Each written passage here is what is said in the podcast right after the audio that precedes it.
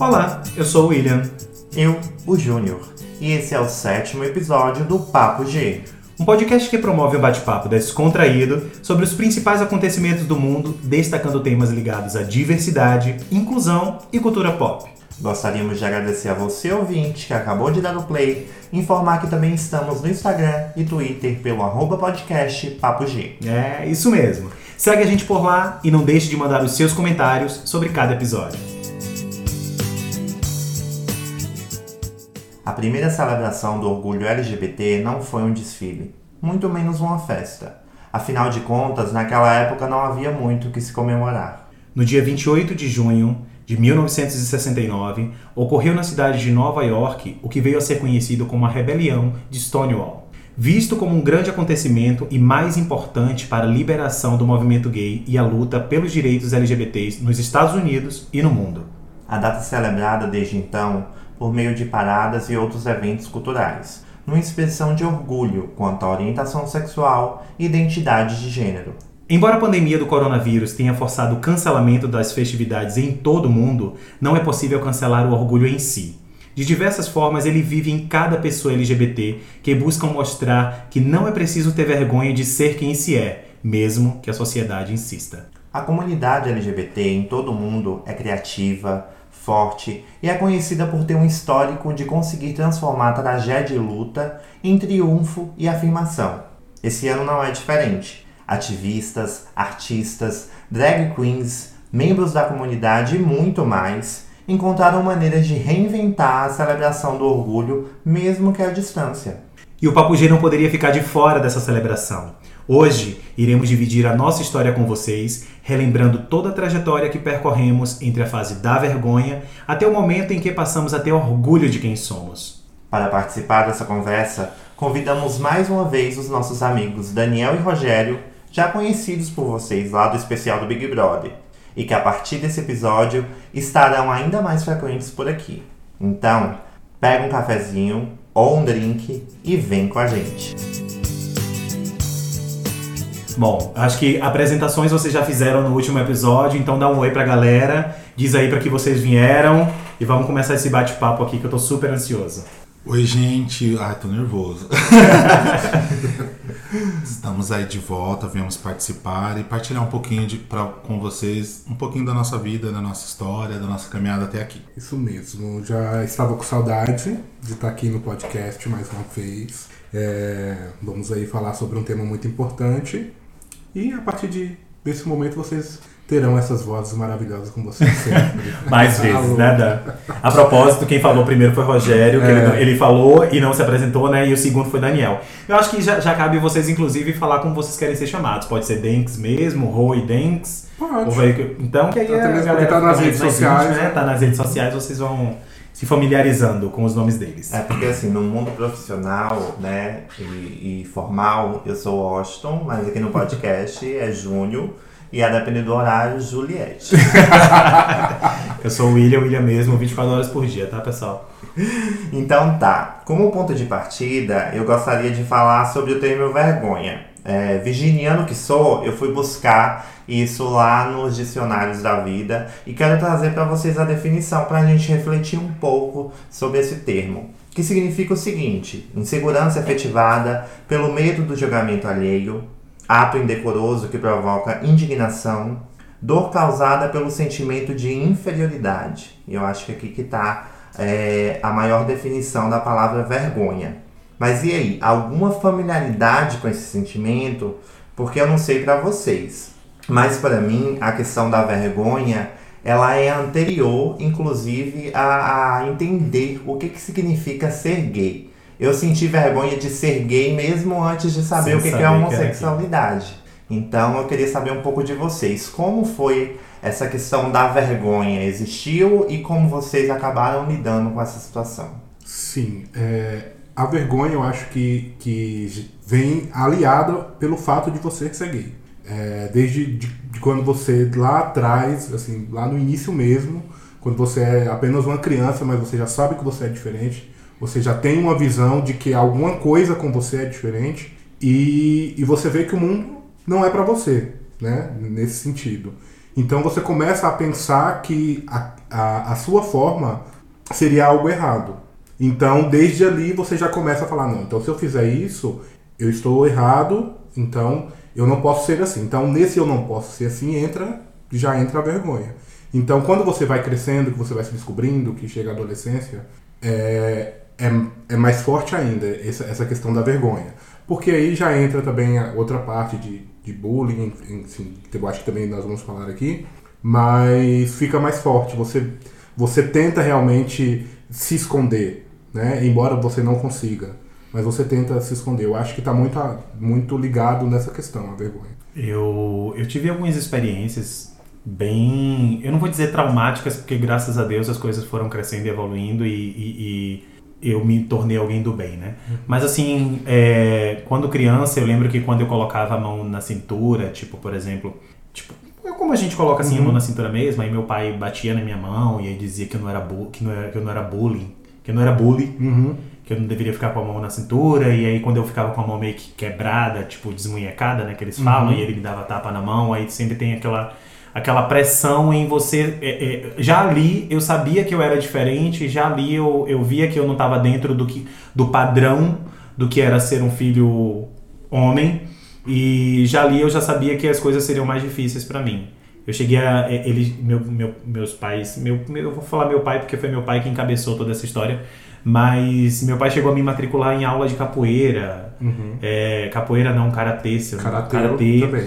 E aí ele disse... Eu lembro que no karatê, quando eu comecei, eu cheguei a fazer umas duas, três aulas. E aí logo no início o professor ele girava um cabo de vassoura.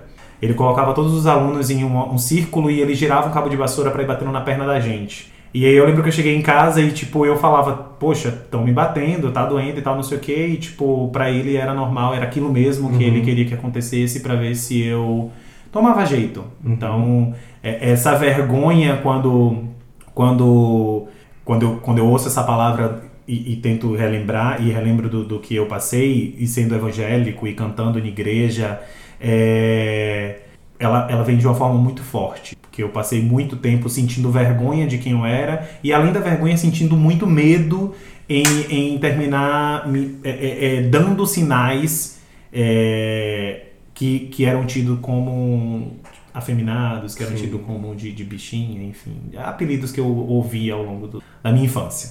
É, mas, mas eu acho que está que, que tá muito atrelado também é, na sociedade essa questão. Se os pais, se for, forem pais mais conservadores, e eles percebem já desde então que o filho, ele. Quem vai ver, né? Os pais Sim. conseguem enxergar isso.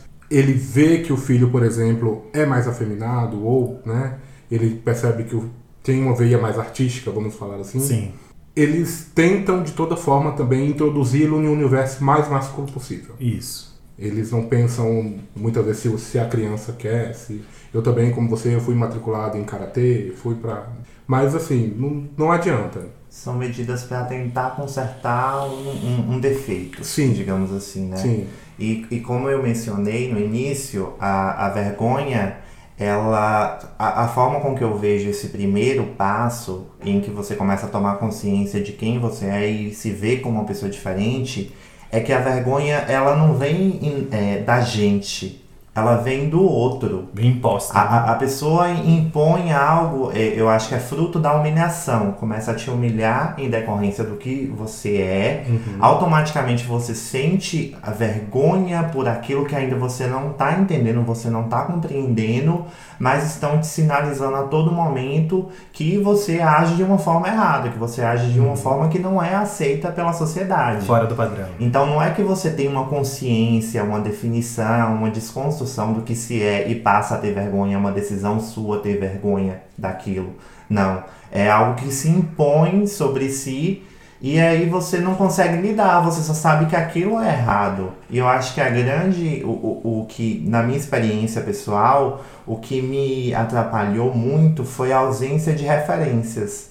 Porque quando você não tem referências, a, a gente veio de, tanto eu quanto o Daniel, a gente veio de cidade pequena, em que era um nicho específico de homossexuais que estavam ali e que eram pessoas que, é, que lidavam com a questão de uma forma muito mais como eu posso dizer, é, é, eles acabam se expondo bastante, o que não é errado, mas que naquele momento a, o, o, que a gente via, eu me questionava, eu, eu sou dessa forma, eu não me identifico. Por, porque ser gay tem várias vertentes. Então você pode ser mais afeminado, você pode ser menos afeminado, você pode ter uma questão de gênero, e aí uhum. tem várias nuances que, que englobam essa questão. Mas eu não me via naquelas pessoas, e a ausência de referência traz uma vergonha em ser é, quem, quem eu nem me identificava. Sim. Né? A sua visão de gay não, não era a que você realmente queria ter. É, para mim é, é, muito como o Júnior tá falando, né? Na verdade, é, existe um momento em que você, inevitavelmente, você se compara o que você sente e como as pessoas te criticam. Então, eu, eu não, não sofri nada na minha família, assim, em relação a, a podar ou falar para de fazer isso, para de fazer aquilo.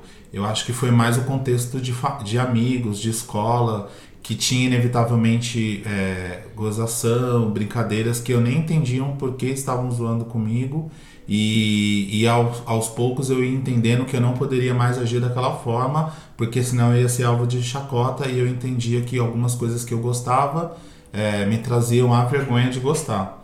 Então, no contexto da escola, tinham pessoas que eram muito mais é, é, detectável que eram gays e então talvez a, a atenção eram mais voltadas para ela e eu estudava o que eu não poderia fazer para não passar aquela vergonha. Então, em cima do tropeço talvez de outras pessoas, eu acabei moldando ali o meu jeito de agir. Na sonoplastia foi Saiu ótimo. um barulhinho aqui do.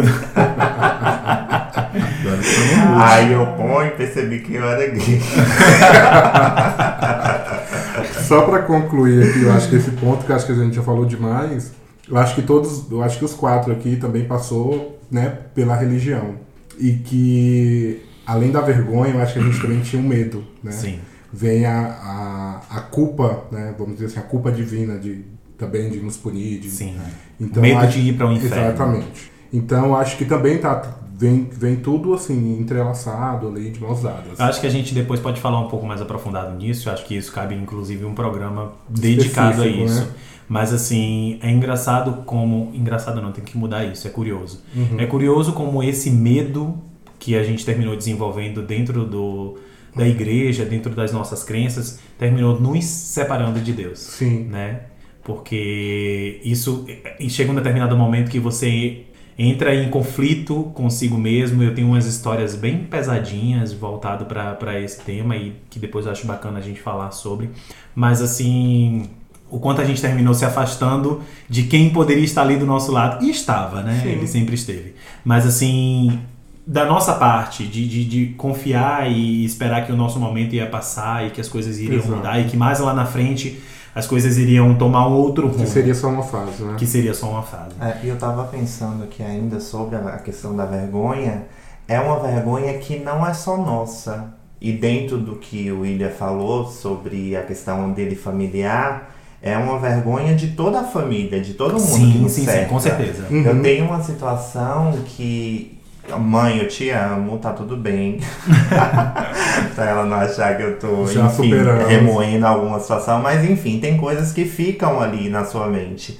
E eu lembro que em um determinado momento começou a surgir um boato na cidade que eu era gay e tal. E teve um dia que a minha mãe veio perguntar para mim se, é, se eu realmente era gay e tal. Nesse meio tempo em que ela pergunta, ela entra em prantos e, e, chorava compulsoriamente e tal, e ficou super mal. Agora você me diz, como um adolescente, um pré-adolescente vai lidar com essa questão? E eu vou dizer para ela, sim, mãe, eu sou. Hum, Sim, totalmente inviável né? dentro desse contexto. Então você vê que, lógico, a gente vai crescendo, eu acho que toda uma sociedade hoje está aprendendo, está desconstruída, a gente está vivendo um outro momento, a informação ela é muito mais acessível. Né? Nesse meio tempo, tanto eu quanto minha família toda aprendemos sobre a questão junto com toda uma população que está tendo acesso a isso. Mas naquela época, é, eu acho que a vergonha ela era meio que é uniforme, né? Por todo é mundo um, que vivia. E é uma tortura tão grande porque quando você fala, quando você fala disso, é mais doloroso não a vergonha que você acha que vai passar, mas a vergonha que você acha que vai causar nas Submeter. pessoas que você ama. Então, assim, meu Deus, vai ser uma humilhação pro meu pai, pra minha mãe, pra minha irmã, para as pessoas que eu amo, inclusive se esquecendo de si, anulando-se de, de fazer de tudo, Tudo. para que a outra, as outras pessoas não tenham É. vergonha. Você acabou de narrar a minha história, porque, tipo, a minha mãe, ela é regente de, de igreja, ela é envolvida com todas as causas de liderança e tal. E eu vim, eu não vou dizer me assumir, porque eu, com- minha mãe, quando eu vim pra São Paulo, que ela veio e me perguntou, você tá indo pra lá pra morar com um homem, não é? Aí eu peguei e falei que era.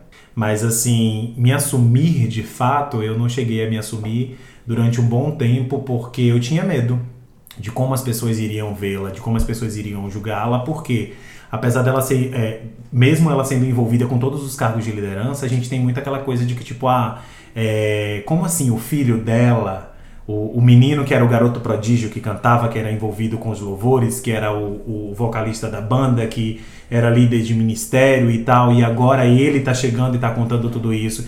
E por muito tempo eu sustentei uma vida é, é mais difícil, uma vida maquiada para manter essa aparência. E aí que a gente vai para um outro ponto que, que fala muito nesse tópico, que é a questão das namoradas. Tipo, as meninas que eu terminei me envolvendo por conta dessa aparência que eu precisava manter.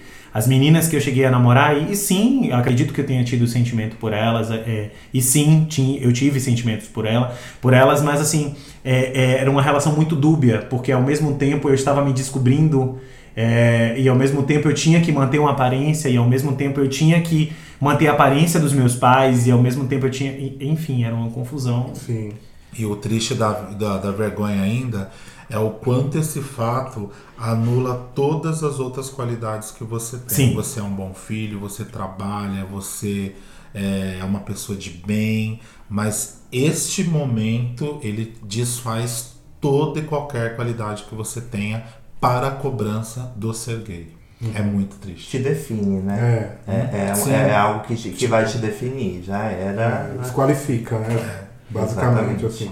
Mas vamos tentar trazer um pouco de leveza e eu queria que vocês falassem se vocês, nesse momento ainda da vergonha, tiveram alguma experiência ali proibida já com o menino, alguma coisa enquanto vocês estavam se descobrindo.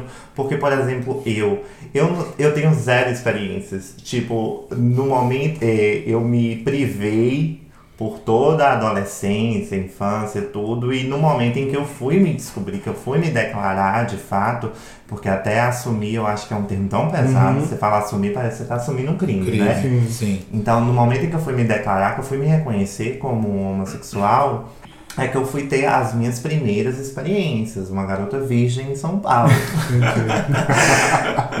e hoje, quando eu escuto histórias de amigos que falam, ah, teve um negócio, não sei o que, eu adolescente, nananã, e pegou, nananã, eu não tenho nada pra contar.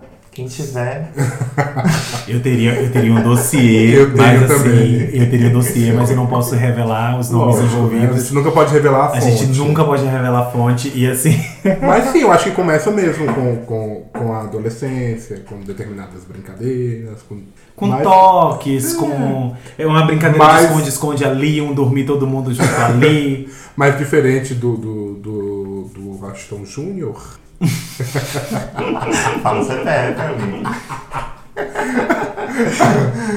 Eu não me privei. Eu acho que nesse sentido, até depois vou, vou deixar aqui o link já para puxar um, um próximo. eu, não, eu não me privei. Eu acho que eu comecei a, a me descobrir, claro, tudo muito, muito, muito escondido. Que né? idade, amigo? 14. Hum, razão.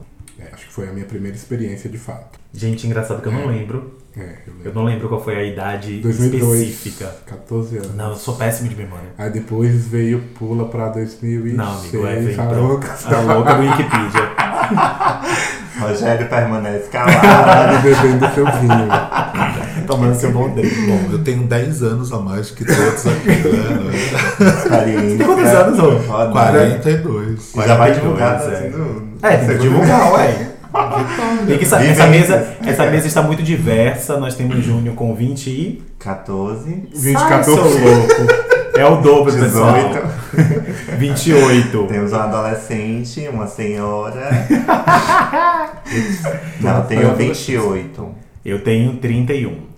Eu tenho 32. Eu acho isso bem importante pra quem tá ouvindo. Eu acho super Super. importante, porque nós temos vivências completamente diferentes de, de eras diferentes. Mas nós somos do mesmo ano. Você é a diferença Eu é e que você é do você, final. amigo. Então. Então, tudo bem, mas tipo, Eu o. Rogério e Júnior não. São décadas É diferentes. porque da- daqui a pouco um adolescente tá ouvindo, aí ele fala assim, como assim sua mãe chorou? Como assim? É, já pensou? Como assim? Sua Um mãe adolescente curtia super. Um geração, um geração Z. Qual é a geração mais atual? É Z? Sei lá, Y, não? Não sei. YC. A geração mais atual tá ouvindo e tipo, é super de boa. Enfim, deixando a- a- as gerações de lado, né? Aham.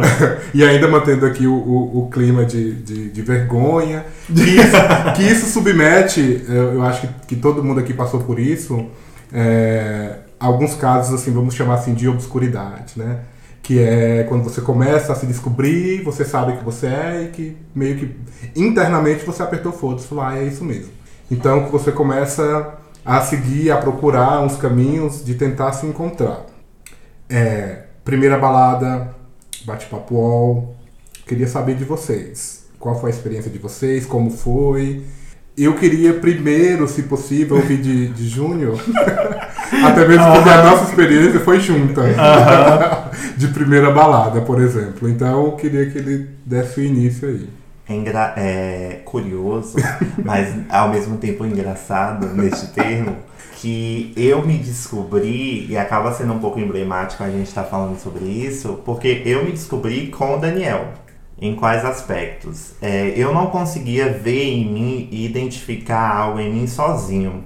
Então, em uma determinada data, eu acho que foi em setembro, eu tava conversando com o Daniel, o Daniel já ta- tava lá fumando e tal. 6 do 9. 6 do 9 aí. Nossa, a pessoa gente, boa de de data. 2000. Meu pai do céu. Dia do 2010. sexo. A gente, Também aqui, conhecido como dia do sexo. a gente aqui em São Paulo, e aí em um determinado momento eu criei coragem porque eu percebia que o Dan era diferente, como eu. E eu comecei a respirar e falar, Dan, eu queria te fazer uma pergunta. Gente, ali eu já sabia. E né? nesse meio tempo, a gente demorou tipo uma hora praticamente pra chegar ao ponto. Ok. A gente ficou só naquela, naquele silêncio que os dois é, queriam falar, mas aí ficava naquela. Porque é com essa sensação ainda de crime, de você Sim. ser um criminoso e você reconhecer um crime. E aí, em um determinado momento, a gente vem e, e solta. Olha, eu sou gay, eu gosto de homem. E aí o Daniel vem e solta, eu sou gay, eu de homem. E a gente tem aquela identificação mútua e, e- e entendendo que é- era um momento em que a gente morava junto e que a gente já tinha um laço de amizade muito grande e que a gente passa a, a compreender a situação de uma outra forma. Eu falei, eu posso contar com você, eu tenho alguém, eu tenho uma pessoa que eu consigo contar. E aí, dentro dessa perspectiva, a, aí eu me aceitei. Foi naquele momento, porque eu sozinho não conseguia lidar com aquela situação. Sim. Eu precisei de alguém pra, pra mim me achar, pra mim me resolver. E ali juntos, o Daniel já tinha algumas experiências e tal, que ele pode dividir com a gente, mas eu não tinha nada. E ali juntos a gente começou a caminhar e a se descobrir dentro desse meio. Se descobrir como homossexual, como gay, como alguém que gosta de homem e que não, e que não é criminoso. Embora ah, enraizado em nós estava isso. Eu lembro que quando a gente foi para nossa primeira balada, que eu encontrei um amigo de Vitória da Conquista que já estava super já bem resolvido aqui em São Paulo e que os amigos dele se cumprimentaram com um beijo no rosto. Aquilo para mim, pro Daniel, foi assim de, de, de um absurdo tão grande e ao mesmo tempo de, de, de uma visão de, de desconstrução. E como assim? Como assim as pessoas podem fazer essas coisas? É, eu lembro a primeira vez que eu fui na balada, a sensação que eu tinha de tá, é, de estar fazendo algo super proibido e que alguém podia me. E é engraçado que quando a gente tá nessa fase de descoberta, a gente acha que a gente é famoso. Que qualquer momento É. alguém vai falar da brotar. gente. Brota A gente se acha tão relevante e que os paparazzi estão à nossa esfera e não, eles não surreal. estão, gente. E eu achava que qualquer momento alguém ia ver e minha mãe ia saber, ia ser um escândalo, ia ser, sabe? Enfim. E, e partindo desse ponto, é, é que para mim tudo virou a chave. E aí passa a ser só aprendizado, passa a ser só a, a, a novas experiências, até que a gente chegue ao ponto que estamos hoje, Uhum. que dentro do podcast a gente vai conseguir Uma vez, construir isso. eu, uma vez eu falei pra, minha, pra uma amiga minha, né? É, dessa questão dessa caminhada tal, e, e eu falei pra ela, né, que durante 24 anos, né, eu nunca externalizei essa questão de ser gay. Então você imagina, é, isso muitas pessoas passam, né? Você se sufocar e não ter, quando você falou de você ter uma libertação de poder conversar com o Daniel, quantas pessoas não passam isso?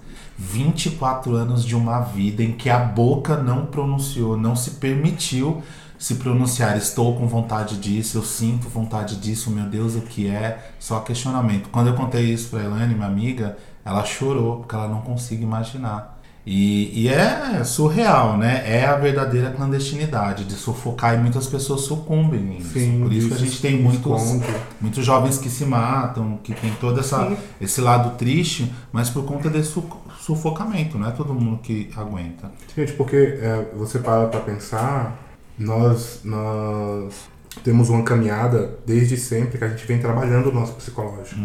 Então, quando a gente chega lá na frente, é, todas essas questões já foram tão trabalhadas na nossa cabeça que, querendo ou não, a gente é até um pouco mais, como posso dizer, mais maduros do que outros adolescentes ou, ou Que já outras chegaram pessoas. e encontraram Sim. um, um meio mais. um caminho mais aberto. caminho- né? exatamente. Um terreno mais- com novelas que abordam temas, E filmes. ele- eles não tal. precisam, Hoje eles não precisam ir além, é uma- entendeu? sim. Eles não precisam ir além. A gente não, a gente tem que parar, a gente tem que pensar, a gente tem que por que, que eu sou assim. Então assim, só só só nessa, nessas questões nós já já entramos numa filosofia muito grande. Então a- nós vemos trabalhando isso muito.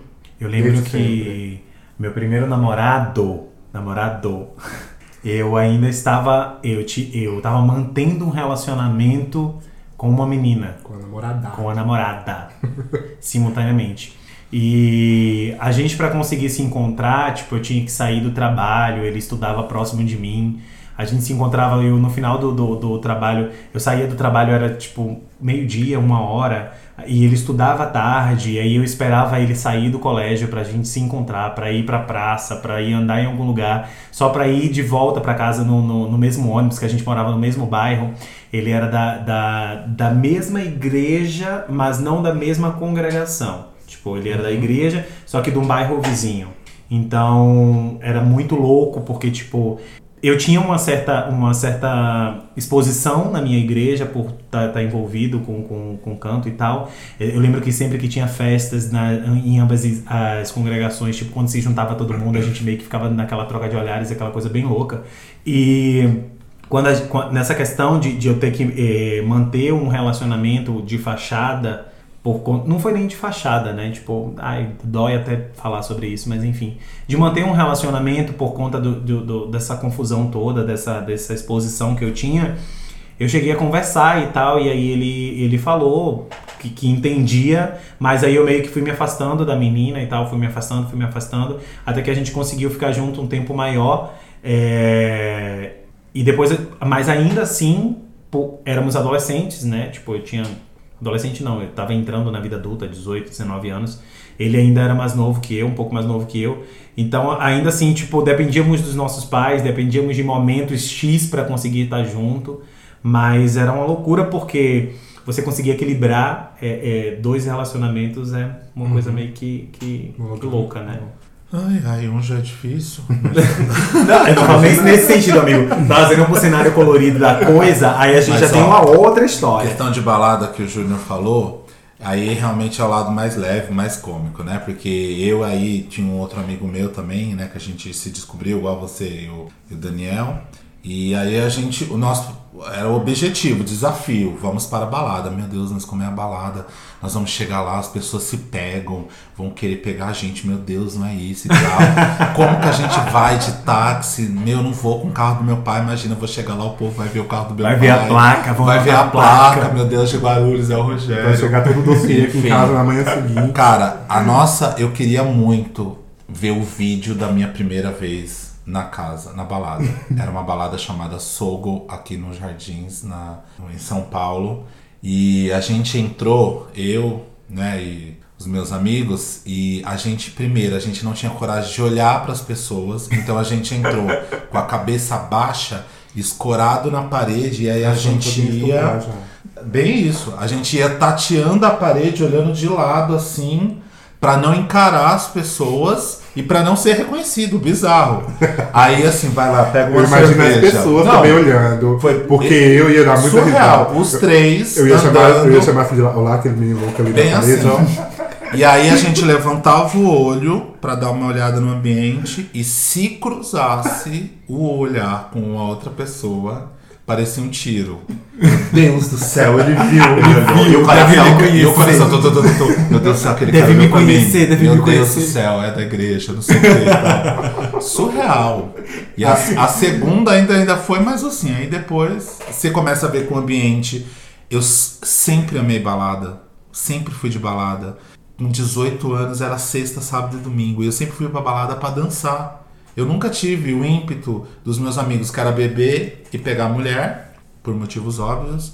Eu ia pra dançar sexta, sábado e domingo. E de repente eu descobri que aquele ambiente gay era isso. Era pra dançar, era pra paquerar também. Mas não era esse inferno que eu tava pensando. Mas daí mistura um monte de Ah. coisa, né? Mas aí você tava falando de se arrastando na parede, aí tá o, o Daniel aqui meio que se é, é, representando, né? Fazendo. E eu disse a lagartixa toda se arrastando na parede. Gente, aquele menino ali tem problema lá. louca. Isso, ridículo.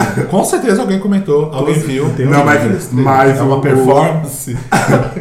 A, a, a, a minha primeira vez, que foi justamente essa primeira vez do Júnior também, foi realmente pra gente um choque, porque assim, a gente queria conhecer, a gente falava, ah, vamos lá, vamos conhecer a balada, vamos ver como é que é. Só que assim, a gente, na nossa cabeça, nós estávamos mega preparados. Mas aí chegou no metrô, que a gente chegou na catraca, que os meninos se cumprimentaram com um beijo, a gente já viu que não estava tão preparado assim. Mas eu acho que foi só no metrô também, né? Porque quando É, chegou na balada, né? já- Exatamente. Né? Em menos de uma hora a gente se descobriu lá e se descobriu de novo. Gente, carne nova, vezes. carne nova na balada é tudo. Gente, mas você vê o lance de desconstrução? Depois de muitos anos, eu saí com o Daniel e a gente foi pra uma balada juntos. E quando chegou lá, os amigos do Daniel cumprimentaram ele com um beijo. É, Com com selinho. selinho, eu fiquei em choque. Como assim? Como assim Brasil. beijou meu homem? Como assim beijou meu homem? Assim, como assim? É, assim, surreal. Você vê que é não, assim. foi- e não era que era um amigo, é? Todo Não mundo. é que era um amigo. Não, é que, assim, Everybody. quando a gente chegou lá, dessa balada, foi na Blue Space. Fazia pouco tempo que eu tava com o Daniel. Aí, na fila, um cara que é da escola de samba, que eu, que eu frequento, uma cidade alegre, me cumprimentou. E aí, Rogério, não sei o que, fui lá, dei um abraço, dei um beijo. Né? Entramos. Quando eu entrei, dei de cara com o meu fisioterapeuta, o Paulo. Eita, Zô. Ele aí, não sei o que. Abracei, aí na minha cabeça, piranha. Ele, Daniel já Não tá sabia pensando. nada, não sabia nada. Mais É, à é. frente, mais à frente Quando foi daqui a pouco, Daniel. Selinho, todo mundo deu. Oi, como assim? Piranhíssimo. Desconstru... E eu. Vagabunda! Ai, e o close no pop? Close no pop sem remorso. Quando foi que vocês já começaram a dar? Tirando já essa parte aí de insegurança. Tipo, ah, tô inseguro não. Você já chegou e já. Tipo, você já sabe que aquele lugar é lugar pra você ser livre. E vocês já chegaram mais sem, sem, sem bloqueios. Eu acho que um ano depois de, de, de ter me assumido de fato, que foi em 2010, eu acho que em 2011 eu já estava bem, bem tranquilo com, com essa questão. De estar mais aceito mesmo com, comigo mesmo, sabe? E é ótimo, né? Porque assim, na infância eu já gostava muito de Vanessa, de Sandy e tal, dessa galera toda do. Que a gente tinha acesso lá no interior, né, gente? Que não chegava a Britney, não chegava a Beyoncé, não chegava. Beyoncé, Não exatamente. chegava, isso daí eu vou conhecer bem depois. Mas enfim. E aí eu queria ter os álbuns dela, tal, os CDs. E eu lembro de uma oportunidade, minha mãe, minha mãe me traz as melhores lembranças. Que depois eh, ela me pegou dançando Vanessa Camargo e tal, não sei o que, e ela chegou pra mim e falou: Ah, então quer dizer que você gosta dessas meninas? Não é porque você quer namorar, é porque você quer ser elas. Cida, maravilhosa como sempre. Corta, corta para. Eu podendo de fato Ser querer. Ouvir de fato é, Vanessa e Sandy, enfim, agora sim Britney, Beyoncé e Lady Gaga. E poder querer ser elas, né, gente? Eu acho que é uma Tá. libertação Então eu vou te colocar outro lance mais difícil. Imagina na minha época de adolescência que, É uma as, que as boy bands estavam bombando. New Kids on the Block, que eu adorava. Queria ter pôster, tinha um CD. Não, na época nem era CD, era disco, né, gente? Ai, como é o nome do 42 anos, personagem né? Tá lá? vendo que era importante falar Do- idades? Gente, Como é o nome do personagem lá do Stranger Things, que gosta O- do, Ah, eu não sei, o gordinho. do gordinho? Então eu gostava de. Eu Não é- gostava. Eu louco, aí, ó. gostava. Hã? Confundindo tudo aqui, falei Stranger Things, é do It. É, do It, ver. Então, eu gostava do New Tá Kids sa- on the Tá Block. sabendo legal, né? Por causa das músicas, mas porque os caras eram bonitos. E eu queria. E aí eu tinha uma prima que ela tinha uma pasta do New Kids on the Block. Então todas as revistas. E aí eu colecionava e repassava pra ela e Nossa, falava. uma pasta, me lembrou uma papel de pasta, carta. Papel de carta. Massa. Queria muito ter, mas aí, eu, aí a gente volta lá pra de vergonha. Aí já volta pro tema da. Vergonha. Mas era. Então assim. Pelo menos você tava lá com as diva pop e eu com as boy band, nem podia me manifestar que eu gostava tanto, porque senão Era uma gritava. delícia. Senão gritava, né? O Eu nem peguei, eu, eu peguei isso já a fase do, do, do, Rick, do Rick Martin já beirando. Eu também. Eu, é assim, Nossa. gente. Vamos falar a verdade aqui. A minha descoberta. Rick Martin. Rick Martin. No planeta Xuxa. Meu amor, eu, eu, nunca, gritou, eu, nunca eu quis, gay. eu nunca gostei desse Não, nome. e eu era muito criança. O Presta problema era atenção. esse, entendeu? Mas eu já sabia que ele era muito lindo, ele era muito gostoso. Excitadíssimo. Tamo aí. Tamo junto. É, eu nunca gostei desse nome, mas foi conhecer Rick Martin que eu queria ser a Maria. Quando ele gritava um, dois, três pra trás de Maria, meu amor. Ai, Tá, ai. então tá, gente. Mas aí a gente decidiu sair da, clandesti- da clandestinidade, metemos o pé na porta do, do armário, saímos. Pra algumas pessoas isso é uma coisa assim, pá, de uma vez. Pra outras é uma coisa que vai, vai caminhando, vai evoluindo gradativamente, conversa com os amigos, vai se abrindo com a família, até pessoas mais próximas, até que enfim é, o mundo inteiro acaba sabendo. Mas como foi o caminho de vocês? Como é que isso aconteceu ou está acontecendo? Calma, devagar. Um de cada Dá pra vez. todo mundo falar. Um, um de cada Tá, vez. beleza, então vou começar, pessoal. Rapaz, é o que eu tava falando nesse- agora há pouco. Eu não cheguei a sair do armário, literalmente, né? Então aqui eu vou- quero aproveitar meu lugar de fala. A louca. Meus pais, é... Bota no card de som esse podcast. para menino, que é um momento sério. Casa de família. Mãe, Música, música emotiva. Aqueles cards de É, de- eu posso falar, gente, era minha vez nesse instante, ninguém queria falar nada. Ninguém queria sair do armário. Ninguém queria Mas ninguém ainda armário. quer falar, o pessoal só quer bater Exatamente, exatamente. Estão querendo trancar meu armário aqui. É, eu sou gay. E é isso, enfim. É, eu cheguei, tipo. E choque o total de zero pessoas. Gente, pelo amor. Nossa, bem isso. Muito isso. É porque, tipo, desde o começo, gente, eu eu botava cadastro na cabeça, eu botava camisa na cabeça pra fazer que era cabelo. Quem não entendia? Quem- Eu fico me perguntando quando eu dava esses sinais no meio da casa, se as pessoas não entenderam que eu só faltava desenhar. De- Eu estava desenhando ali o que eu era. Mas enfim. É, meu processo de saída do armário, assim, o momento em que eu falei para minha mãe que eu era gay, de uma nas entrelinhas, foi de fato quando eu vim morar em São Paulo, tipo, há quatro anos atrás. É, apesar de já ter tido outros dois relacionamentos antes, um de, de quase três anos, outro também de quase três anos, é, eu ainda assim consegui me manter no submundo. É, submundo não, que sou muito pesado. Mas assim, de uma forma meio que. é, é, pa- fazendo parecer que eu estava namorando com um amigo, fazendo parecer que eu, tipo, não estava namorando com uma menina porque eu não queria, enfim. Mas dizer pra ela, eu disse quando eu vim pra cá pra São Paulo, que foi ela quem perguntou se eu tava vindo pra cá pra morar com um homem, e eu respondi que sim. Então, esse foi o momento. E aí, após isso, ela ficou sabendo através de redes sociais e tal quem era a pessoa, mas enfim. Essa foi a forma que eu saí do armário para os meus pais. Já para minha irmã, ela já sabia, meus irmãos também já sabiam, tipo, de uma forma meio que indireta, chegaram a conviver com, com meus namorados, enfim. Mas meus pais mesmo foi na- no momento que eu vim para São Paulo. Entendi. O, o, a, minha, a minha também com, com os meus pais foi mais uma, num- numa questão que acabou ficando numa brincadeira que ficou subentendido também. Que foi na casa de um tio, o famoso tio e aí as namoradinhas, que, que fez esse questionamento, né? É, cadê as namoradas, se eu não ia casar e tudo mais. Aí eu, muito sério, muito pleno, respondi assim, ainda bem que nem de mulher eu gosto. Só que assim, tá, meu pai, tá. Aí jogou. fico- aí- só jogou. Aí ficou aquele. Jogou shade. Aí saiu. ficou aquele climão assim, como se nada tivesse Um acontecido. aí silêncio eu, depois do silêncio, aí eu. Tem café, tia? É tipo assim, eu contei. É. Eu contei. Quem pegou, pegou. Quem Quem, não pegou, pegou, não pegou. pega Contei e mais. sai correndo. Eu contei. Joguei a bomba e Se saí. alguém te- me disser que eu não falei nada, tá aí a prova. Aí a prova. Vai, Rô. Não, é- não, é pra mim é um processo que. Ainda está. Ainda está acontecendo. É, é um processo que assim, na verdade, eu, como eu já comentei, eu acho que essa dinâmica, cada um tem a sua dinâmica, né?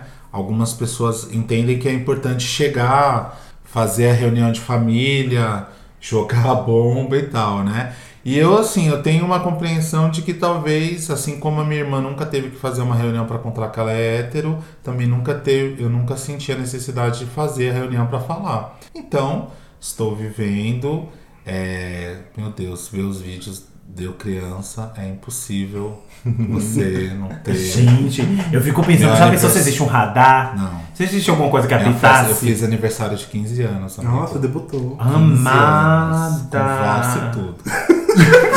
Com a minha namorada da época. Essa, essa Meu fita me mata de Deus. vergonha porque eu vejo. Tem fita? Ter gravata. E o nós link vamos vai estar na divulgar. descrição. Nós vamos divulgar no Instagram do podcast. É muita humilhação, Pode aguardar. Eu Nós vamos sei. subir o vídeo hoje. Mas você É, trocou de minha roupa, mãe. amigo?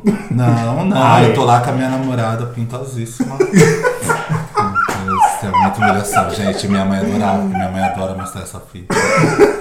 Acho que nem sei. Ela falava, eu falei, meu Deus. Enfim. Então acho que não é uma coisa necessária, não para mim não ainda aconteceu essa esse divisor de águas, mas creio eu que a vida vai fluindo, né? E se um dia for necessário ter uma conversa nesse sentido, teremos.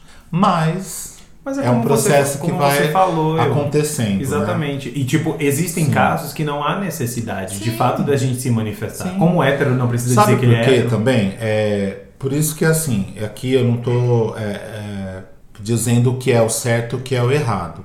Para muitas pessoas isso funciona muito bem, que aí acabou, todo mundo fica sabendo. Para outras pessoas é um, é, um, é um momento tão traumático na história de todos, da pessoa que fala, da pessoa que ouve. Nem todas as pessoas têm um preparo para ouvir. Sim. Às vezes você está preparado para falar, mas a pessoa que vai receber não está preparada para ouvir. E é muito difícil você ter a compreensão plena de qual é o exato momento. Então, muitas histórias são muito felizes desse momento de revelação e outras histórias são trágicas, com expulsão, com não sei quem se mata, a mãe fica em depressão. Então, cada um tem sua história, cada um tem seu momento. Para mim, é uma coisa que eu estou vivendo e a vida está se caminhando e É uma questão muito particular, né? Se você acha que isso vai impactar na sua relação com seus pais, aí nasce em você a necessidade. Se você acha que não, que tá tudo bem, não tem um porquê. sim. Na minha situação em específico, eu sempre tive uma relação de amizade muito grande com a minha mãe. É, não era só uma questão maternal, era uma relação de, cumplicidade. de cumplicidade, de querer dividir a vida. E para mim, a, a questão da homossexualidade, ela não. Tem pessoas que limitam, quando vão definir essa questão, a você ter uma relação sexual com um homem, com alguém do mesmo sexo. E eu não vejo dessa forma. É, eu acho que ser homossexual é muito mais. É a forma com que você lida com o mundo, é a forma com que você se expressa. É, isso influencia em suas opiniões, em sua forma de, de ver o universo. É uma não, é de só, vivência, né? não é só entre quatro paredes eu ter uma relação com um homem. Então, da minha vivência, eu não iria conseguir é, seguir sem dividir isso com minha mãe. E aí, a partir do momento em que eu me senti mais seguro, mais bem resolvido sobre a situação, eu tive que levar isso a ela.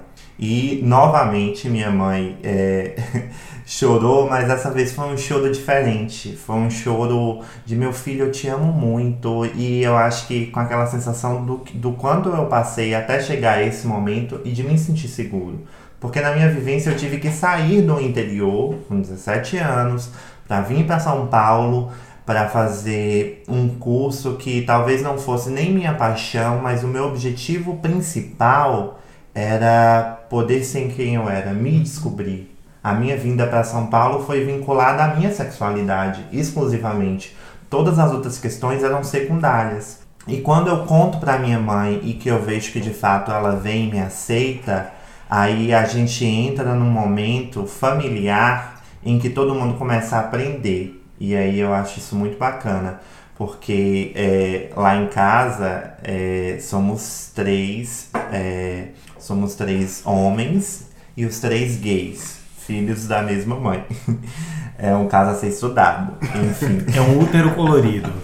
Exatamente. Minha mãe que sempre quis ter uma mulher e aí, de Teve alguma três. forma, ela acabou tendo três. e o meu irmão, que aí é uma outra problemática e tal, ele já estava num momento mais avançado da questão homossexual e tudo, e eu me senti mais confortável para estar falando, mas eu fui o pioneiro ali. Mais tarde, o meu outro irmão veio e se assumiu. Mas eu sentia que, que para minha mãe me conhecer e para ela con con continuar vivendo comigo, dividindo experiências, dividindo aquele amor nosso que é incondicional, ela precisava saber. E aí fomos aprendendo. Diariamente eu comecei a ir muito atrás de referências, de leitura, de consumir conteúdo em que eu me identificasse dentro da comunidade de uma forma que fosse genuína me descobrir ali o que que para mim fazia sentido, o que que para mim não fazia sentido e de fato é um aprendizado, porque tem momentos, tem o primeiro momento em que você é, em que você não quer tocar no assunto, tem um momento em que você conta para as pessoas mais próximas e aí tem um momento que para você ah você tá meio é, ativista, você quer que todo mundo te aceite e que tem que ser isso mesmo e tal. E aí chega um momento mais maduro em que para todo mundo já tá claro quem você é e você não tá mais preocupado com o que ninguém pensa. Você simplesmente é, É. você mesmo. É que no fundo também eu acho que assim, você não tá buscando necessariamente a a aceitação, Aceitação. você tá buscando a preservação do amor. Você não quer que aquela relação, aquele amor que sempre um dedicou pro outro, que é manifestado em carinho, palavra, em apoio, se perca. Então, eu acho que é bem isso. Você não quer que a pessoa aceite, que ela fale, ah, tudo bem, tá certo, ou se fala, ótimo. Mas é, é o que você não quer é perder Aquilo que você já tem. que né? você já tem, o amor, a devoção, a cumplicidade, a parceria. A pessoa pode falar, eu não aceito, eu não aceito, mas te amo, tá ótimo. É, o- é, o, é o suficiente. Sim, é o suficiente. Eu, não- eu não Eu, aceito, mas eu lembro que por um bom tempo eu passei eu passei minha vida meio que tentando ser o melhor em tudo que eu fazia para compensar o fato de ser gay, né? E aí dentro de tudo isso eu me via tendo esperando a aprovação dos meus pais, tipo parabéns. Tipo, eu tinha passado de ano, eu esperava o parabéns, eu tinha concluído o meu ensino médio, eu esperava o parabéns, eu tinha começado a, a trabalhar, eu esperava o parabéns e, e não vinha, não vinha. É, eu cheguei a ouvir de minha mãe diversas vezes o quero ver quando você vai namorar de fato e quando você vai me dar um neto. Para ela a preocupação era ela ter um neto.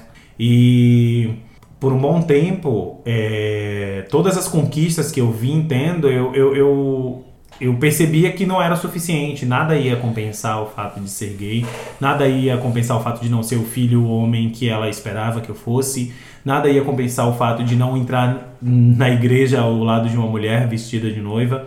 E eu comecei a, a perceber que tipo, era ali o momento em que eu tinha que passar a focar em mim. Que a vida estava passando e que os dias estavam passando e que não dava mais para simplesmente é, sustentar é, uma história que não era minha é, para não deixar que ela sofresse, não deixar que os meus pais sofressem. E terminei me afastando muito da minha família, não me afastando de uma forma completa, mas assim eu passava a vê-los com uma frequência muito menor do que eu costumava ver, justamente para conseguir viver a minha vida em paralelo. Eram duas linhas tênues que passavam, caminhavam juntas, mas tipo eram duas vidas. Eu me sentia tendo literalmente duas vidas, porque mesmo quando eu estava no meu relacionamento, eu passava de segunda a sexta na casa com o meu companheiro e quando chegava no final de semana eu ia para casa e parecia que nada que, que nada do que eu vivia de segunda a sexta existia que era aquele momento que eu tava ali no final de semana e que segunda-feira eu iria sair daquela vida e entrar em uma outra vida. E, esse, e essa sua fala, ela acaba linkando a gente com uma outra realidade cruel, que é justamente no âmbito do trabalho.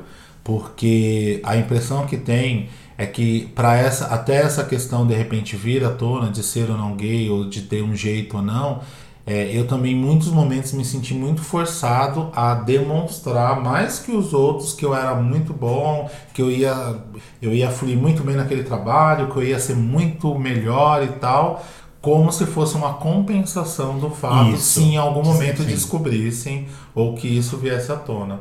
Então, para eu já estar com um nome consolidado, com que as pessoas conheciam o meu trabalho e tal, então esse fato não fosse ele- relevante. Eu já perdi trabalho por causa disso, não sendo assumidamente, mas por, por negar coisas que levavam a, a crer, né? Esses dias eu até estava contando para o Daniel. Eu, eu, eu não fui escolhido para trabalhar no escritório, né? Eu trabalhava no escritório de uma equipe de 14 pessoas e o cliente estava em recuperação judicial, estava com muita dificuldade, parou de pagar o escritório, o escritório não ia mais representar. Dessas 12, dessas 14 pessoas, apenas duas iam ficar. Uma advogada. Apenas duas? Apenas duas. Sim. Uma advogada e um advogado. Então o gerente indicou para o sócio duas advogadas e dois advogados. Eu fui uma, uma da- das pessoas advogadas. indicadas. Então, você, me respeita, querida. querida. Eu fui. Não. Então, eu fui um dos, dos escolhidos, mas eu já sabia que eu não ia ser escolhido. Por quê? Existia um fato muito marcante de uma oportunidade. Esse sócio, que era o cara que tinha decisão, ele chegou e intimou todo mundo a jogar bola. Quinta-feira eu aluguei uma quadra, nós vamos dividir. Fora que a divisão dessa quadra era um absurdo, que era 80 reais. Pra mim era um absurdo. Você é obrigado ainda ter que pagar 80 reais. E ele foi lá intimando todo mundo, ó, quinta-feira todo mundo jogar bola, tal, tal, tal. Mas nem por questão de ser gay que eu não gosto de jogar bola. É, mu- muitos gays gostam, jogam pra caramba tal, mas não era a minha vibe e era um ambiente extremamente Machista. homofóbico, machista, não tinha nada a ver comigo. E ele chegou, na- e ele chegou em mim e falou, então, ó, quinta-feira, bateu no meu ombro, quinta-feira. E eu tava trabalhando, eu só viria assim, ah, não, desculpa, eu não gosto. É, não, não, eu não vou, eu não, não curto muito futebol. E voltei. E aí ele falou assim, não, mas todos, todos irão. Eu assim, então, mas eu não vou, não curto, não sei jogar. Não, mas ninguém sabe jogar. Aí eu falei assim, não, mas eu não vou, eu não gosto. Não, não tem nada a ver, assim, você me desculpa, mas não vou. Aí ele ficou muito puto, saiu. E aí a minha amiga falou, como que você fala pro sócio majoritário da área nossa trabalhista que você não vai? Eu disse, eu não vou, porque se eu for pra lá, aí eu tô na rua no outro dia. O que, que eu vou fazer num ambiente que eu não vou, não, não vou saber me colocar lá? E eu tenho certeza que esse fato foi fator determinante para lá na hora dele escolher o, o advogado, não contou profissionalismo, não contou meu desempenho, não contou nada. Contou o fato de eu não ter ido jogar bola naquela maldita quinta-feira. Então é isso, eu acho que também no, no- no- na área do trabalho a gente acaba, acho que instintivamente Tendo que se dando podar, um né? plus, né? Assim, se pode dar um plus até que as pessoas te conheçam, vejam que você é o cara. É difícil. E você, Júnior, me conte, qual foi sua experiência profissional referente à questão do seu posicionamento quanto a ser homem gay? É, como eu já falei antes, eu acho que tem uns momentos, né? Inicialmente eu trabalhei em escritórios que, para mim, não era. Por eu não estar tão bem resolvido, não era importante eu estar dividindo essa questão. Só que hoje, para mim, já é algo totalmente essencial. Eu, eu deixo bem claro na, na entrevista inicial, porque eu tive escritórios em que eu não tive uma experiência tão bacana. Então, a partir desse momento, o que é para mim crucial é um escritório que me aceite, que entenda a diversidade. E no momento atual é algo que as grandes empresas estão preocupadas, né? É, é uma moda saudável hoje era da a inclusão, preocupação Sim. com a diversidade. Então eu faço questão de, no momento inicial, já declarar, ah, você tem um relacionamento, e geralmente rola essa pergunta do relacionamento, não de orientação, nada Sim. mais específico. Tenho sim, sou casado com um homem, a gente mora junto. Já para deixar claro, porque se aquilo for um critério de eliminação, Já vão que eu seja eliminado num primeiro momento. Mas sim, houve um momento em que era, é, era uma questão que para mim não, não cabia estar colocando. E hoje para mim ela é crucial, porque hum, eu não.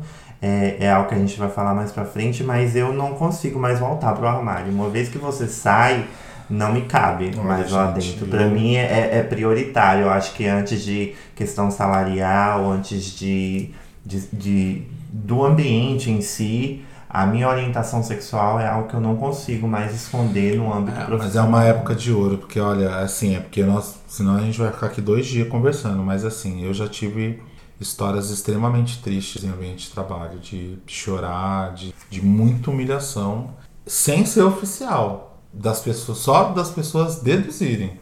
Entendeu? Só O ambiente vocês. jurídico, ele é muito machista.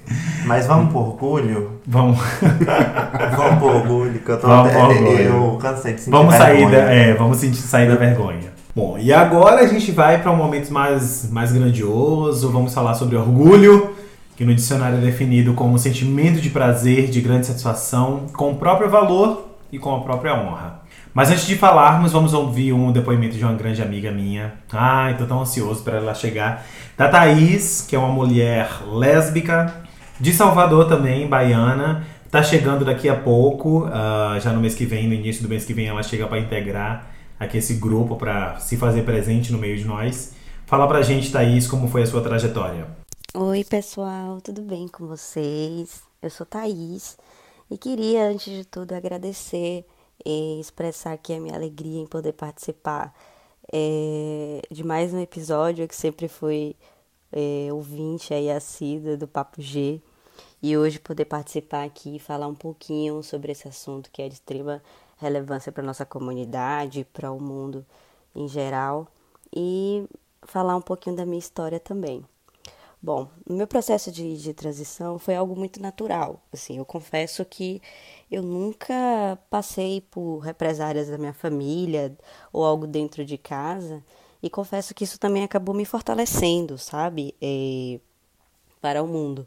Eu me assumi lésbica aos 18 anos e eu acho que a minha maior vergonha no momento, na época, na verdade eu não sei se isso é vergonha ou se é o medo, era de ser apontada pelas minhas amigas é, é, que eu só queria, por exemplo, ficar com elas, que é uma coisa que é, ainda acontece bastante aí no meio lésbico, sabe? As meninas sempre associam que o fato de você ser lésbica você quer dar em cima de todo mundo e na verdade não é nada disso.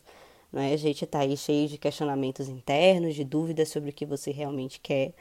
Então acho que a última coisa que eu queria nesse meu momento era isso, era ser apontada, foi algo que eu sempre busquei eh, trabalhar aí na minha mente para que eu não eh, eh, ficasse mais travada em relação a isso, em poder falar sobre as pessoas o que eu realmente estava sentindo e eh, eh, não ser associada a isso ou a algo mais pornográfico, como a gente sabe que muitos homens acabam fazendo.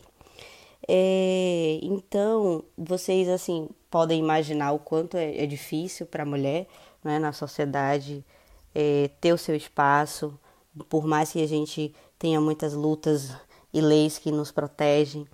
É, eu acho que isso acabou também virando uma construção diária, foi algo muito é, passos de formiguinha para que eu pudesse entender é, o, o impacto que eu causava na sociedade, com as minhas escolhas, com tudo que eu falava, como que eu podia ajudar as pessoas, como que a minha mãe compreendia a minha escolha também.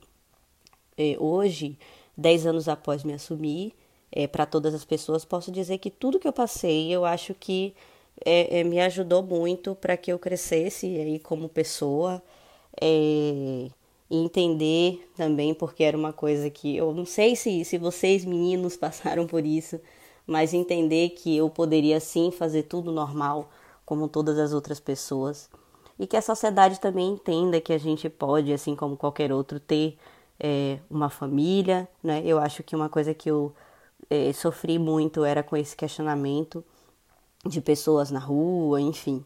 É, e passei por muita coisa também no meu ambiente de trabalho. Isso é algo que aconteceu, assim. Eu meio que sempre fiquei nessa balança de ser muito bem aceita dentro de casa é, versus o que eu sofria na sociedade. Assim, eu espero que um dia as pessoas possam entender de fato é, que a ideia e o nosso orgulho é justamente é, é, ser exatamente aquilo que a gente quer ser, ser livre e amar as pessoas, ser feliz, sem julgamento. É, eu acho que ter uma semana no meio disso tudo que a gente está vivendo, para que a gente possa falar mais abertamente sobre esse assunto, também é algo muito bom. e que as pessoas possam compreender aí cada vez mais que sair do armário e ser da diversidade é uma coisa muito maravilhosa. Tá bom? Um beijo para todos vocês e até mais. Tchau, tchau. Bom, eu estou muito feliz em ter a Thaís agora integrando essa mesa cheia de pessoas maravilhosas. Ela está chegando de Salvador já já e vai ser uma lésbica, uma voz feminina para integrar aí o Papo G. E tá cheia de, de, de histórias para contar também, mas eu quero saber de vocês como é que tá sendo essa fase do orgulho. Hoje, como é ser gay e estar diante do mundo de uma forma diferente do que era lá atrás, aquela deixando para trás aquela questão vergonhosa, né? Uhum. É, foi uma, uma transição muito bacana essa parte do, do orgulho, de você ver que você realmente pode ser quem você é e, e se aceitar de fato. Eu, é, na, no meu último trabalho, acho que eu fiquei seis anos, era um ambiente muito bom nesse sentido de orgulho. Porque foi um ambiente que assim que eu entrei eu vi que eu não precisava me esconder, eu não precisava é, de, de, de me portar, tentar ser o mais másculo possível, pra, sabe? Então, assim, naquele momento eu falei, ah, eu posso ser quem eu sou aqui.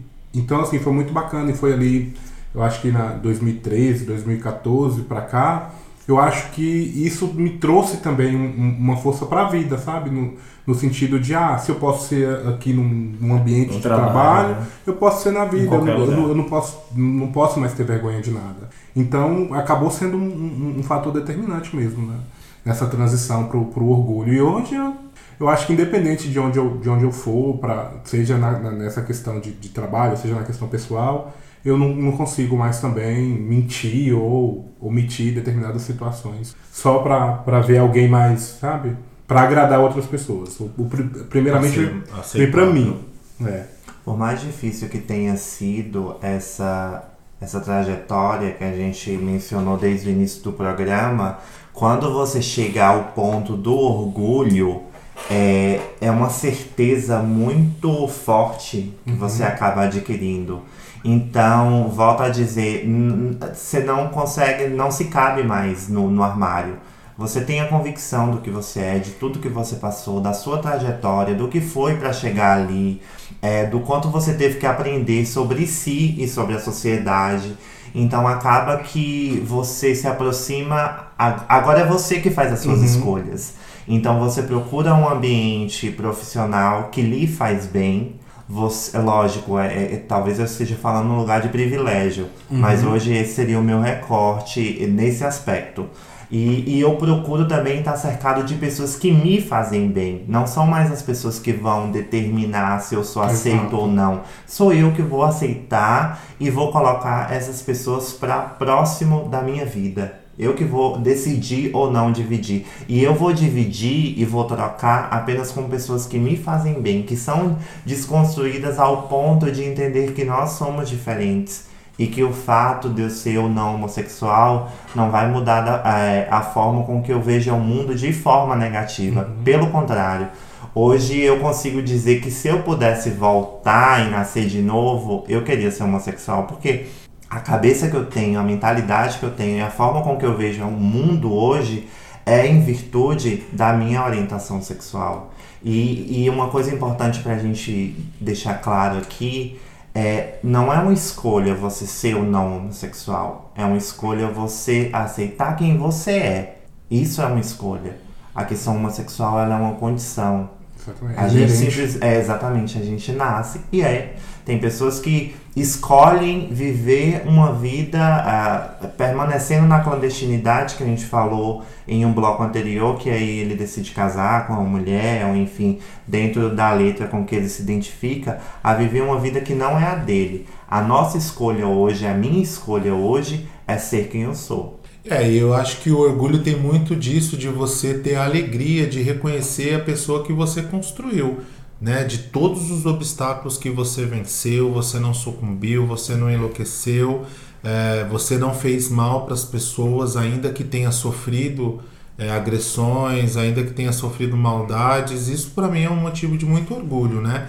De ter construído uma pessoa é, de bem, uma pessoa com bom coração, com defeitos, é, com qualidades mas que não se envergonha daquilo que fez, daquilo que é e sabe e tem a plena consciência que é uma pessoa que tem muito a agregar em tudo, no aspecto dos relacionamentos, no aspecto profissional e tudo. E não e, e, o orgulho não é uma falsa humildade, né? O orgulho é você poder dizer eu sou assim, eu tenho isso a oferecer e isso ninguém tira de mim. Então essa é a força do orgulho. É curioso falar porque depois que eu entendi que o fato de ser gay não me diminui diante de outras pessoas, eu consegui deixar com que a minha criatividade aflorasse muito mais, com uhum. que a, a, o meu conhecimento se expandisse a ponto de assumir determinados desafios que antes eu me colocava em oposição de que tipo, poxa, é uma exposição muito grande e hoje no trabalho, no meu trabalho atual, é algo que em nenhum momento eu precisei falar, eu acho que está estampado na minha cara, não preciso chegar lá e dizer eu sou isso, eu sou aquilo, mas assim, eu, eu consegui chegar a um momento da minha carreira profissional em que o meu conhecimento e as minhas habilidades, a minha capacidade, ela supera qualquer definição da minha sexualidade. E eu sou muito grato de, de ter chegado a, a, esse momento da minha vida. Eu sei que tem muitas pessoas que ainda têm certos problemas quanto a isso, certas dificuldades diante do cenário profissional, mas assim, hoje não, não, não entra em questão esconder isso foram mais de 18 anos escondendo isso de família, foram mais de 18 anos escondendo isso de amigos e tentando me maquiar de alguma forma para me, me sentir dentro do meio. Que depois que eu entendi que eu posso ter amigos sendo quem eu sou, que eu posso estar trabalhando em um lugar e, e, ser reconhecido pelo meu trabalho sendo quem eu sou, que eu posso ter o meu relacionamento, que eu posso estar casado com alguém do mesmo sexo e que isso não vai interferir de momento nenhum. É, é, é, no, no, meu caráter, na pessoa com que eu sou, que eu, eu não consigo ver, me ver voltando em algum momento para a vida que eu tinha antes. E para finalizar, né, é, para deixar esse momento ainda mais dramático, eu queria fazer, eu queria fazer aquele, aquele, aquela pergunta clichê, um pouco SBT, um pouco, né, para a gente chorar e, e concluir esse programa. É, o que, que vocês diriam para o eu do passado? O eu que sentia vergonha, que estava descobrindo quem era, é, dentro desse, dessa nova perspectiva? O que, que o eu do presente, que sente orgulho, diria para esse eu do passado que sente vergonha? Eu diria, ei, psiu, você mesmo. Para de chorar. Todo mundo aqui, ó. Não, você não, eu diria. Você não é uma pessoa suja, você não é uma pessoa má, você não está errado e você vai construir uma, uma vida muito linda, porque você é um cara fenomenal, uma pessoa extremamente do bem e, e você é, não tem que se vergonhar pelas coisas que você sente, pelas coisas que você é. Diria isso com a lagriminha descendo. com o olho, com o olho, olho marejado. marejado. Daniel. E lábios trêmulos. Eu acho que eu diria: você é mais forte do que você pensa. Você tem que ter orgulho de quem você é, desde sempre. E não demora muito para ser quem você é. Porque a vida passa muito rápido e você precisa viver esses momentos sendo feliz. Mas essa felicidade precisa dessa liberação. Então, seja feliz e você é forte, mais do que você. Ah, que era um fundo musical muito bonito. Nossa. Né? Tava aqui pensando justamente nisso. É... Primeiro de tudo, acho que não foca tanto no inferno, porque essa palavra ela vem se repetindo tantas vezes na sua cabeça que às vezes você esquece de, de pensar no que te faz bem. É, não se preocupa tanto em focar na felicidade das outras pessoas, foca na sua felicidade. Vai chegar um determinado momento em que você vai se encontrar consigo mesmo e vai perceber que é, tudo é passageiro e que focar na alegria, na segurança, na estabilidade de outras pessoas talvez tenha um preço muito alto a ser pago, mas que quando você de fato se abrir para o um mundo e olhar as oportunidades e olhar as experiências do jeito certo e no momento certo você vai conseguir ver luz, você vai conseguir ver cor e, e encontrar de fato a felicidade. Não vai demorar muito, suporta aí todas as dores, suporta todos os medos, suporta todos os receios. Vai chegar um determinado momento em que você não vai precisar se importar com nada disso e vai conseguir simplesmente ser feliz e entender que as pessoas que quiserem ser felizes com a sua felicidade, elas são bem-vindas e as outras elas simplesmente, simplesmente não não importarão. Acho que é isso. Eu tenho um aspecto muito complicado porque eu para mim é como se eu tivesse começado a viver com 18 anos, que foi o momento em que eu me aceitei. Eu olho para minha infância, eu olho para minha adolescência, eu tenho dificuldade de lembrar de muita coisa por ter me bloqueado em ter é, muitos momentos ruins, muitos momentos pesados. Então acho que eu diria para aquele Júnior, adolescente ou o que estivesse passando pela infância, para continuar sendo forte, que aquele um dia iria passar mas que ele vivesse o presente um pouco, para que no futuro ele tivesse algumas lembranças positivas daquela infância ou daquela adolescência. Que ele continue estudando, que ele continue procurando referências e que no fim das contas ele vai se achar e que tudo vai dar certo. É, não precisa se culpar por algo que você simplesmente é. É isso que eu diria. Ai, cara, uma trilha sonora de. Como é? We are the champions. Nossa, amigo, nada a ver, viado, menor condição. Nossa, gente, vitórias, We are the champions. Super Fred Mercury. Ai, vamos de indicação? Acho que depois de tantos, tantas lágrimas, tantos tantos sentimentos. Acho que é, é, acho bom a gente sair um pouquinho dessa, dessa brisa.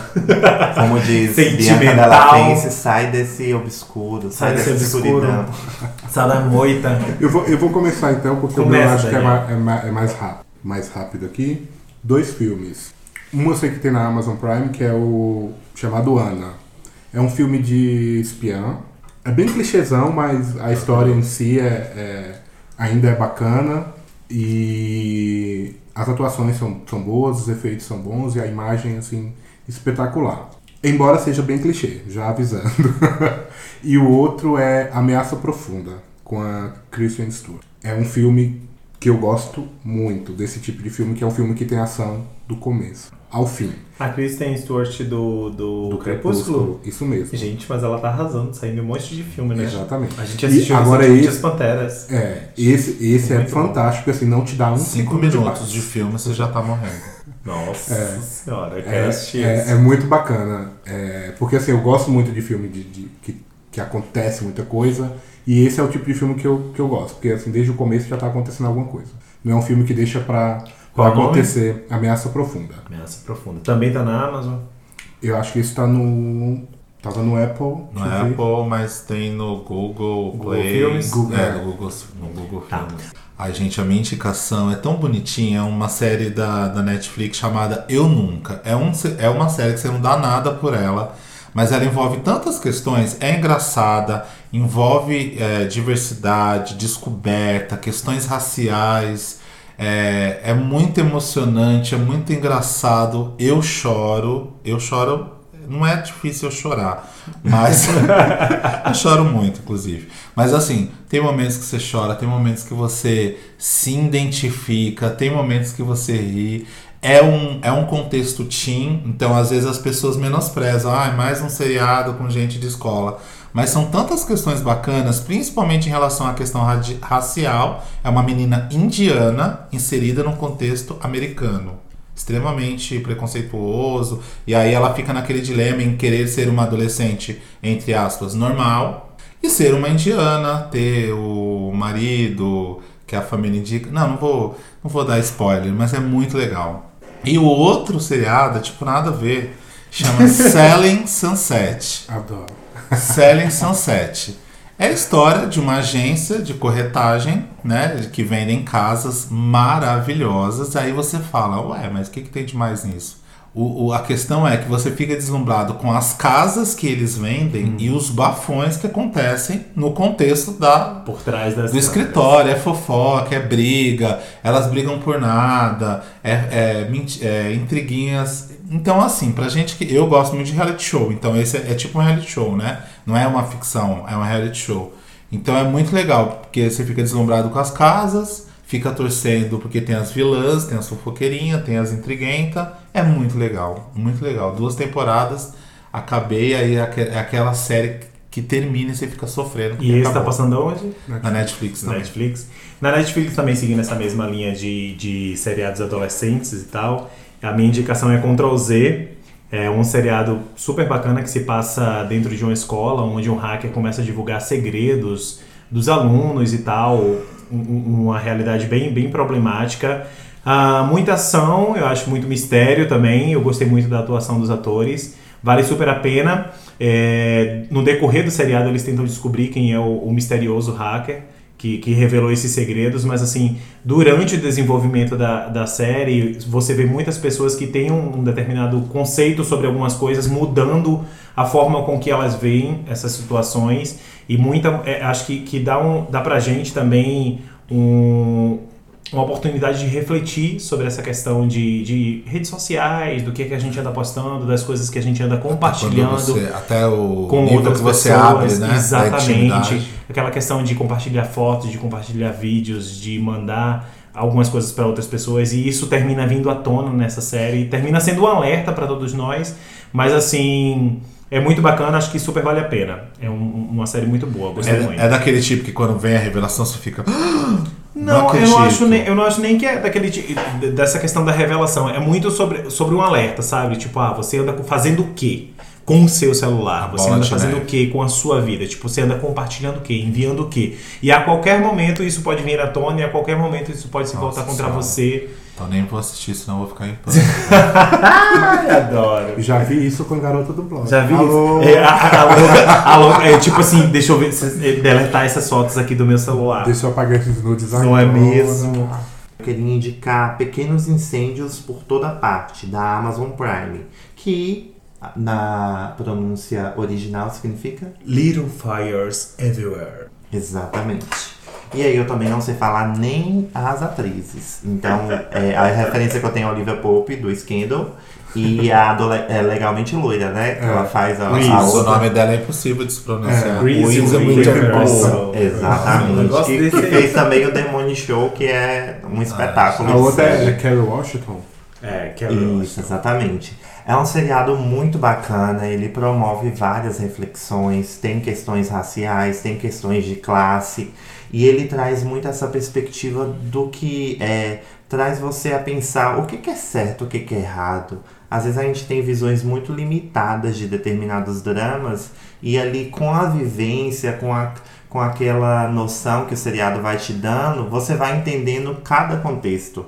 E aí você atinge um, um- um nível crítico ah, mais apurado em que você fala, putz, ela tá certa sobre esse aspecto, ele tá certo sobre esse aspecto, e, e dentro daquela realidade ali, talvez ninguém esteja errado ou ninguém esteja certo. Muitas verdades em pontos de vista diferentes. Sim, e principalmente a visão da elite branca que acredita estar ajudando é, a, a- as pessoas menos favorecidas, a questão negra, e que ele traz uma crítica que te faz refletir, tá, mas você está ajudando com qual perspectiva, com qual ideia, até que ponto isso é genuíno, até que ponto você não está diminuindo uma pessoa para que você ache que você está tá arrasando ali dentro da sua solidariedade. É muito interessante mesmo.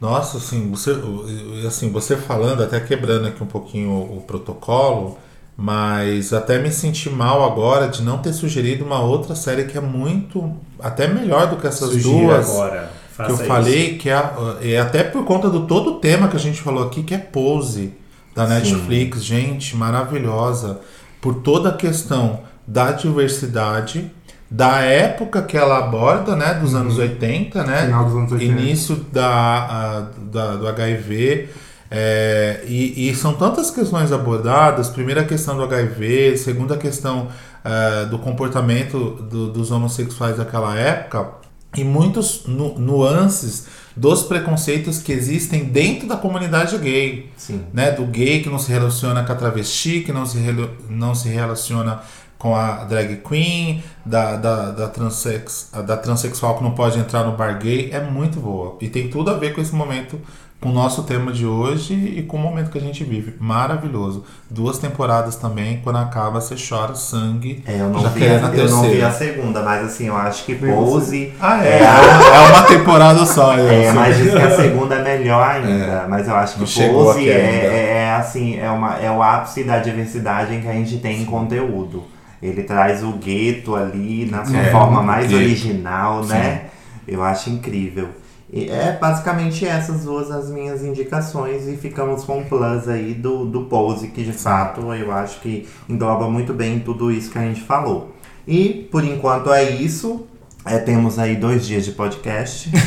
Espero que tenham gostado do nosso Por programa. favor, se você chegou até aqui, você é tão forte. É, Nossa, nossa, parabéns. Bom, a Passou cada, tão rápido. a cada 15 dias nós prometemos. Aliás, eu, eu quero nesse episódio Fazer o aqui, compromisso, fazer o compromisso, né, I promise. Dá o dedinho é? aqui. Dá o dedinho, vamos colar o dedinho. Que no- a- daqui a 15 dias nós teremos um novo episódio novinho saindo do forno pra vocês, tá bom? Conheça outros podcasts através da re- rede LGBT Podcasters. Saiba mais acessando o site ou redes sociais que incluímos na descrição desse episódio. E claro, obrigado por nos ouvirem. Um grande beijo! Tchau, gente. Tchau, fiquem com Deus! Até.